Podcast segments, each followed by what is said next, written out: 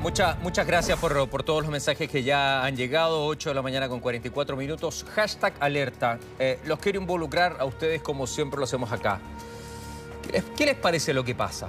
¿Qué les parece lo que está sucediendo? ¿Tienen algún grado de justificación? ¿Lo entienden? ¿Lo comprenden? Eh, debatan sobre la guerra. Debatan. Debatan sobre yo, lo, lo, que yo les planteaba hace un rato. Las víctimas de la guerra, aquellos que, que mueren y que mueren y que nadie se preocupa de ellos aquellos que toman decisiones sentados en un sillón y que aprietan un botón y que les da lo mismo al resto. Por ese sentido de poder, por ese sentido de superioridad, por ese sentido de querer ser más grandes, por ese sentido de no preocuparse ni siquiera por los extranjeros que viven en los países. Quiero saber qué opinan ustedes y los vamos a poner acá al aire como habitualmente lo hacemos en el hashtag alerta. Su casa lo recibo desde, desde muy temprano con todo, con todo el equipo. Bien, nos vamos a ir a Zaporizhia, eh, un lugar que queda cerca de Donbass, lugar de, de, de, la noticia, donde ustedes saben. Y nos vamos con Daniel Navarro, es un chileno que está en la zona y que nos va a atender gentilmente a esta hora, que durmió en un búnker anoche. Eh, Daniel, ¿cómo le va? Bienvenido, un gusto. Buen día. Hola Rodrigo, un gusto hablar contigo. No, pa para, para mí también y agradecido, disculpa la molestia, la interrupción, pero me parece que es súper válido tener tu tu visión y tu versión de lo que está pasando en, esa zona. Cuéntanos, ¿cómo, ¿cómo fue la noche para ustedes ahí? Eh, mira, bueno, esa información es errada. Nosotros no pasamos la noche en un búnker, pero sí fue, habían, había que tener precauciones, habían anuncios de que iban a haber bombardeos, que no hubieron en la noche hasta hoy en la mañana. Eh, bueno, no sé, yo envié un video ahí, derribaron un, helicóptero ruso cerca de acá, en realidad, eh, en un aeródromo.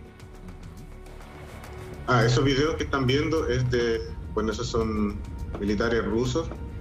Se escuchan unos disparos, pero no sabemos en realidad si es que estaban disparando o no. Y ese video es de acá de la ciudad de Zaparoya, un aeródromo que bajaron un helicóptero ruso ahí. Ok, y esa, y esa información eh, ya es absolutamente confirmada, que se... Sí, primero habían dicho que habían bombardeado el aeródromo, que eso era lo que, lo, lo que salió primero, y ahora confirmaron que en realidad era una baja de un helicóptero ruso, que bajaba acá el ejército ucraniano. Ok, ok. ¿Cómo estás tú? Sí. ¿Cómo está tu familia? Cuéntame un poco de, de, eh... de, de tu vida ahí. Eh, mira, estamos en realidad es bastante estresante la situación. Eh, ahora estamos con unos amigos que, bueno, viven acá en el mismo sector, pero ellos viven en, en, en unos pisos más altos, nosotros estamos en el primer piso. Entonces ahora, como hay anuncios, de, están diciendo de que hoy empieza el bombardeo acá en la ciudad.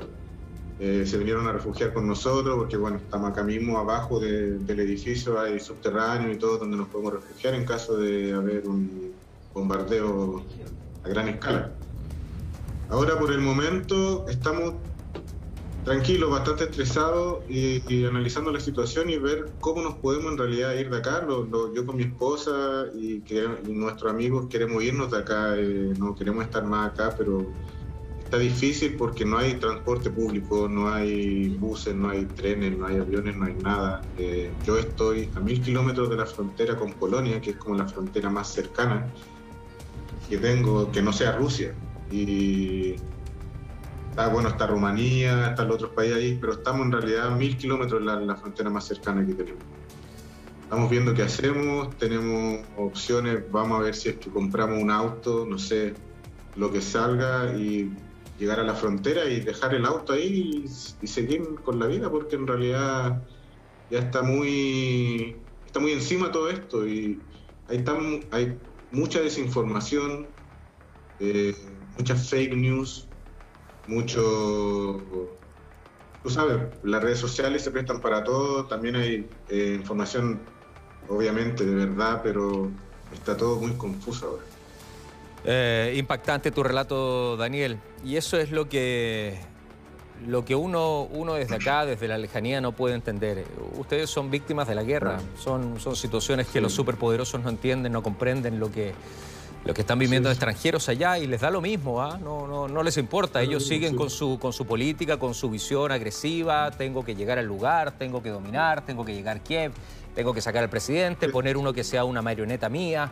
Les da lo mismo al resto. Y eso, y eso es tremendamente duro para, para uno. Imagínate para, ahí que estás, para ti que estás ahí, Daniel, viviendo en, un edificio con subterráneo, con tus amigos, con tu señora, y que lo único que quieres es escapar, es salir de ahí. Eh, me hablabas de las informaciones Y, qué bueno que lo toques tú desde allá porque acá también llegan informaciones cruzadas. Uno a veces no sabe a quién creerle respecto a las informaciones, pero ¿ustedes cómo se informan? ¿Cuál es para ustedes el, foco principal de, de una información que sea real, objetiva? Eh, mira, está difícil enterarse por los medios de comunicación acá ucranianos, eh, la noticia y todo eso. No, no, muestran en realidad lo que está pasando porque llegan otros videos por redes sociales, TikTok, Instagram, Telegram. De, por ejemplo, esos videos que yo les envié ahora que ustedes estaban pasando eh, fueron por Viber, que es como WhatsApp, que acá lo ocupa mucho la gente. Y después con el tiempo llegan confirmaciones, ahora hay una ciudad que está a unos pocos kilómetros al sur de nosotros, eh, está comunicándose con el alcalde de acá, de, de Zaporilla, porque ya están pasando tanques rusos por la ciudad. Entonces la invasión ya es inminente, está en camino. ¿Eso es real? ¿Eso, eso, eso lo podemos confirmar ya efectivamente? Hay videos incluso, eh, no los tengo yo, los tiene mi, esposa, porque ella es la que está en los grupos de la, de la ciudad de Zapatoya y todo eso. Pero se viene, se viene esto y como tú dices, esto no es un, esto no es algo que la gente quiera, en realidad son los poderosos, los políticos que están haciendo esto, que inventan razones porque inventan separatismo, inventan esto para tener esta situación, ¿sabes? En la calle tú vas Nadie está diciendo yo quiero ser ruso, yo quiero ser ucraniano, no, a la gente no le interesa eso, la gente quiere vivir su vida, vivir en paz. con sus cosas y, y así está. Eh, Daniel, ¿cómo lo están haciendo para alimentarse? Cosas, cosas básicas, eh, el consumo de agua, la alimentación, pan, leche, alimento para los niños, ¿cómo, cómo funcionan medicamentos? ¿Cómo está funcionando eso ahí? Sí, mira, eh, los supermercados están llenos, están abiertos, están funcionando, están llenos, dicen que va a haber ya en unos días más ya va a empezar a haber escasez. Eh, los bancos llenos, toda la gente está retirando su plata, sacando dinero en efectivo, las farmacias también llenas. Eh, no, no, recomiendan andar en la calle por lo mismo, porque están anunciados bombardeos, la, la alerta, las bocinas de alerta han estado sonando desde la mañana. Eh, nosotros estábamos tomando desayuno y de repente escuchamos esa explosión grande, que es la que no sabíamos qué era, y fue ese helicóptero que habían derribado. Y en realidad nosotros tenemos igual provisiones, fuimos el otro día al supermercado, compramos latas de comida, conservas, juntamos agua, tenemos vela y todo lo que en realidad podemos hacer, porque en realidad más que eso ya no, no sabemos qué más hacer. Ah. Eh, Daniel, ayer conversaba internamente con, otros chilenos que estaban allá y me decían que las carreteras están colapsadas. Veíamos recién en Kiev unas imágenes que presentaba de los trenes absolutamente eh, abarrotados de gente, con desesperación, que, queriendo arrancar, carreteras también con, mucha gente. Pero lo que más me llamó la atención es que en los terminales de buses ya no venden pasajes para salir, para poder escapar, para poder arrancar. ¿Cuál es tu situación? Porque me decías recién que iban a comprar un auto, agarrar el auto y salir a donde fuera. ¿Eso es un poco lo que está buscando hoy la gente en términos de la desesperación que hay? Así es. Hay mucha desesperación en la calle, se nota. Eh, la gente, más que la abuelita, más que todo, que de repente uno va caminando. Yo, acá en este sector de Ucrania, la gente habla ruso. Casi la mayoría habla ruso, no hablan ucraniano. O sea, muchos hablan ucraniano, pero todo en ruso. Yo igual hablo ruso un poco y lo que entiendo es que la abuelita están asustada, llorando en la calle, eh, pidiendo ayuda, que no saben qué hacer, le dan ataques de pánico y es entendible. Este, esta situación no se la recomiendo a nadie, nada, ojalá nadie tenga que pasar por lo que estamos pasando nosotros, porque en realidad nos sentimos atrapados acá, ¿sabes? No, no es que la, embajada me llama, me llamó y que nos podían brindar ayuda de todas las formas, pero ellos están fuera de Ucrania, no hay embajada chilena en Ucrania, entonces toda la ayuda que ellos nos pueden brindar es en la frontera. Ellos me ofrecieron igual enviarme dinero si es que necesitaba eh, para poder, si es que encontraba a alguien que, me, que nos llevara hasta la frontera. pero como sabes son mil kilómetros, entonces que alguien se quiera arriesgar a ir mil kilómetros de acá para después volver con su familia igual complicado y se entiende.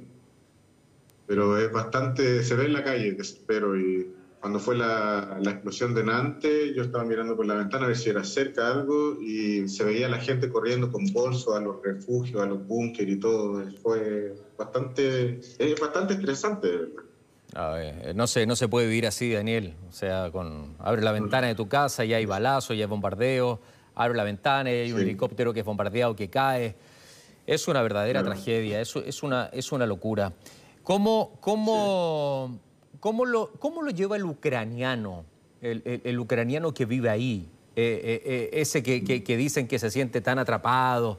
¿Cómo lo viven de verdad esta guerra?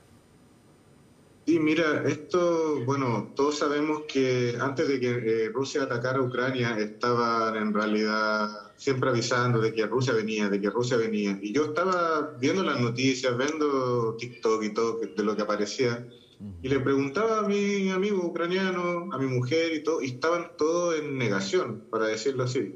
No, que nada va a pasar, que siempre es lo mismo, que Rusia está siempre así, que siempre está así. Yo estaba, pero ¿cómo? Mira, si ya tienen toda Ucrania rodeado, Rusia, Bielorrusia, y están todos bordeados con tanques, con todo esto, ya no es como un simulacro como fue el año pasado, que movilizaron harta eh, militares, tanques y todo hasta la, hasta la frontera, se quedaron ahí dos meses y después se, fueron. Pero ahora yo estaba igual con lo mismo, están volviendo, están trayendo más armas, están, es obvio lo que va a pasar, pero la gente estaba en negación. Todos decían, no, siempre pasa lo mismo, los, los rusos siempre están así y no va a pasar nada, tranquilo. Pero el día en el que fue el primer ataque, todo cambió, de un día para otro ya la gente entendió que no era mentira, que era verdad y ya todos empezaron a preparar, pero fue el día después. Entonces estaba como todo así en negación en realidad. Nadie creía que iba a pasar esto. Y ahora está mucha gente asustada, como te digo, pero... ¿Y hoy, qué pasó? Hoy que ya sucedió después de esa em, tal vez fantasía para muchos, diciendo que esto va a quedar nada más que como casi como un plan Daisy que nosotros escuchábamos acá cuando niños, una preparación como para algo y que al final no llegaba.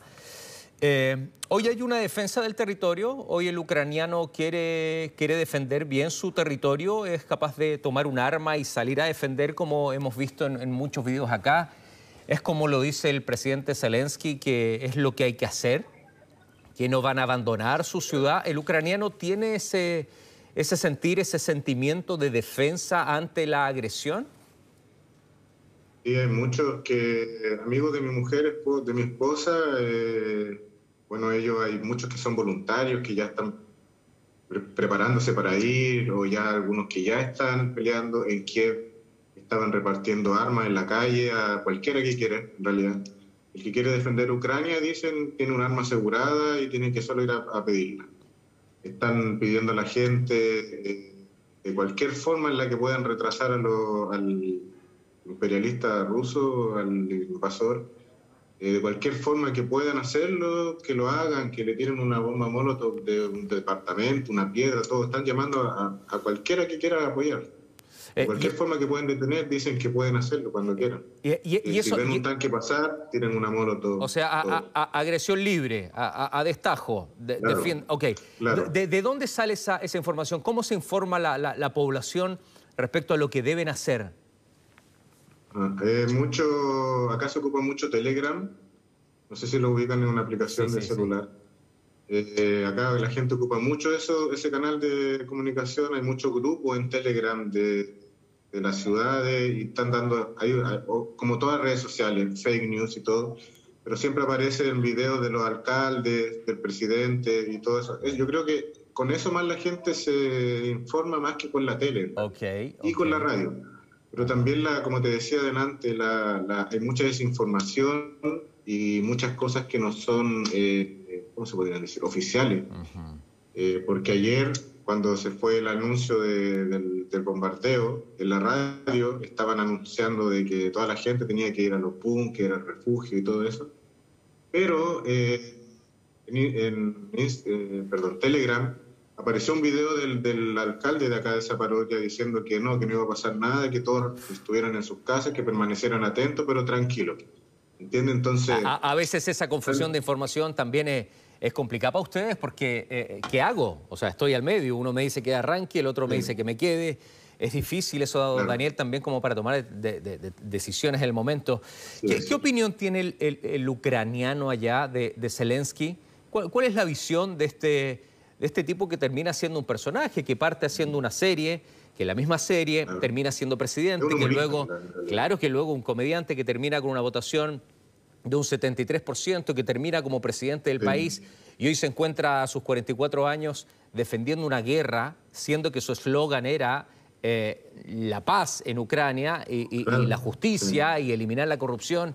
¿Cómo lo ven a él eh, eh, realmente el ucraniano ese que tú hablas y permanentemente convives? Mira, con la gente que yo convivo en realidad no son tan políticos, pero ahora están todos a favor, al menos la gente con la que yo me rodeo, están tratando de estar a favor con, con su presidente. Al, fin y al cabo, el país está siendo atacado. No, somos, no, es Ucrania la que está atacando en realidad a Rusia, es Rusia quien está atacando a Ucrania. Esto es una invasión y en realidad es un riesgo a nivel mundial porque, bueno, todos hemos escuchado las declaraciones de Putin. Estamos todos amenazados, todo el mundo está amenazado. Dicen que no va a haber un ganador. Entonces, eh, la gente acá, por lo menos, los que están cercanos a mí, están con Zelensky, y, pero nadie quiere esto en realidad. Nadie, nadie, nadie quiere una guerra, nadie quiere estar arriesgando su vida, nadie, nadie desea algo como esto, como lo que está pasando ahora. Eh, ¿Tú tienes familia en Chile? Daniel, ¿tienes familia en Chile? Sí, sí, tengo familia en Chile, familiar, amistad y todo. Ajá. Eh, ¿Quieres mandarle un saludo, un mensaje, un mensaje de, bueno, ya te han escuchado en, este, en este relato, pero si, si quieres, obviamente te, ofrezco las pantallas de Mega para que puedas saludar, para que puedas mandar un mensaje de, tranquilidad o de lo que tú necesitas, por eh, favor. Sí, eh, un saludo bueno a toda mi familia, ellos saben que estamos bien, a todas mis amistades que están siempre preguntándome todo el día cómo estoy, todo. La gente del circo minero que son tan bien preocupados igual de mí, eh, cómo estoy, me hablan, tenemos un chat en grupo y todo, así que bastante apoyo, me siento bien apoyado, no me siento solo, pero sí me siento atrapado. Mm, Así que esperando que se solucione la cosa y poder en realidad movernos de acá. Pero muchas eh, gracias a todos, en realidad al consulado también, que han estado bien preocupados. Yo sé que no hay mucho lo que pueden hacer, pero lo que pueden están ayudando y agradezco eso. También a, a ti te agradezco por este espacio y dar a conocer en realidad la, la situación como es Ucrania, como es para las personas, más que solamente lo que muestran en la tele. Sí, que, eso es un poco lo que me interesaba a mí y a, nuestro equipo, ver, ver la realidad de la guerra, porque lo que podemos ver, un bombardeo, misiles, tanques, militares, pero la guerra, la guerra son ustedes. La guerra son ustedes, la guerra son los niños y las niñas que quieren escapar, los adultos mayores que quieren escapar, la gente que, que, llena un tren y que se quiere ir desesperadamente, y que entre medio aparece un tipo ametrallando, con una ametralladora disparando. E, esa es la guerra, y esa es la guerra que habitualmente no se ve y que es la más silenciosa y que por lo menos es la que a mí más me llega, porque somos millones y millones y millones de personas en el mundo que no queremos la guerra. Y hay varios super hiperpoderosos que sí quieren la guerra. Entonces es un desbalance absolutamente. los que están acá. Absolutamente, claro. Ellos, ellos están sentados en un sillón eh, calientito o con aire acondicionado, tomando algo y tomando decisiones que afectan a todo el mundo. Si eso es lo que da rabia y conversando con la otra persona con la que están supuestamente peleando, están solamente conversando por teléfono o en una videollamada y nada, y eso es todo, pero ahí tienen su, toda su casa, su casa segura, rodeado de seguridad y todo. Es increíble. Daniel, ¿tú estás, ¿tú estás conversando con, conmigo ahora a través del computador o a través del celular? A través del celular. Ah, eh, si yo te pido que te levantes y me muestres un poco la ciudad, ¿hay, hay alguna opción de que me muestres algo? ¿Hay alguna ventana donde yo pueda hacerme una idea y la gente acá en Chile puede hacerse una idea, si es posible? Disculpa la molestia, pero creo que enriquece mucho la conversación. Pero ahora por el momento... Wow. Así está la calle, anda súper poca gente. Eh, eh no sé si se escucha, se alcanza a escuchar las bocinas, no creo. A ver, mira, vamos a bajar, nosotros vamos a bajar, quedémonos callados tú y yo y bajamos también el ambiente acá para, para escuchar en vivo y en directo lo que está pasando ahora ya. Dale. Ok.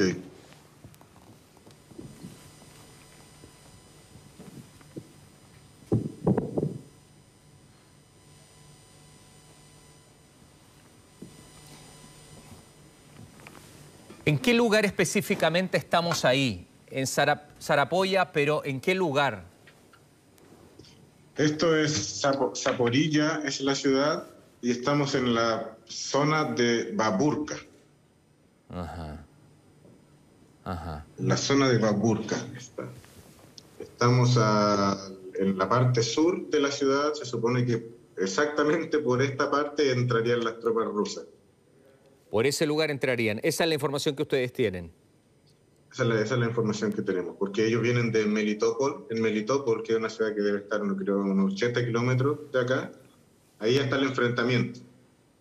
Entonces rodearon Melitopol para seguir hacia el norte, ya están en la otra ciudad que fue donde el alcalde avisó al alcalde de acá que ya iban pasando los tanques hacia esta ciudad que esta es la ciudad como más grande de acá de, la región, como la capital de la región en realidad.